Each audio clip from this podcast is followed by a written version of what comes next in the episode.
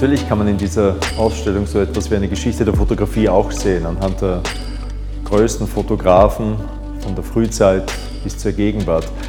Aber mir ist es bei dieser sehr subjektiven Auswahl um etwas anderes gegangen. Nicht nur die großen Fotografen für sich zu zeigen mit ihren Meisterwerken, sondern eine Geschichte zu erzählen.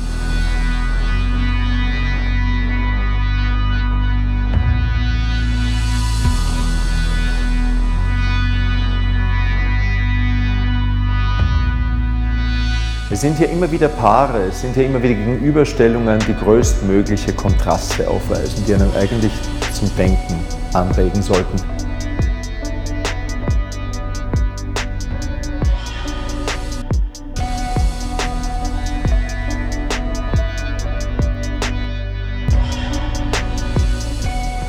Wenn zwei Fotografen, ein Amerikaner und ein Österreicher, dieselbe Westküste, dieselbe Ostküste, mit denselben Neonzeichen, mit denselben weiten Straßen fotografieren.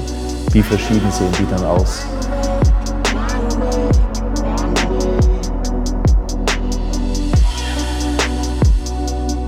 Wenn zwei Fotografen um 1880 eine nackte Frau sehen, einmal eine dicke Dirn, eine Prostituierte, einmal die Leder mit dem Schwan, dann erzählen diese Fotografen mehr als nur eine Geschichte der Fotografie.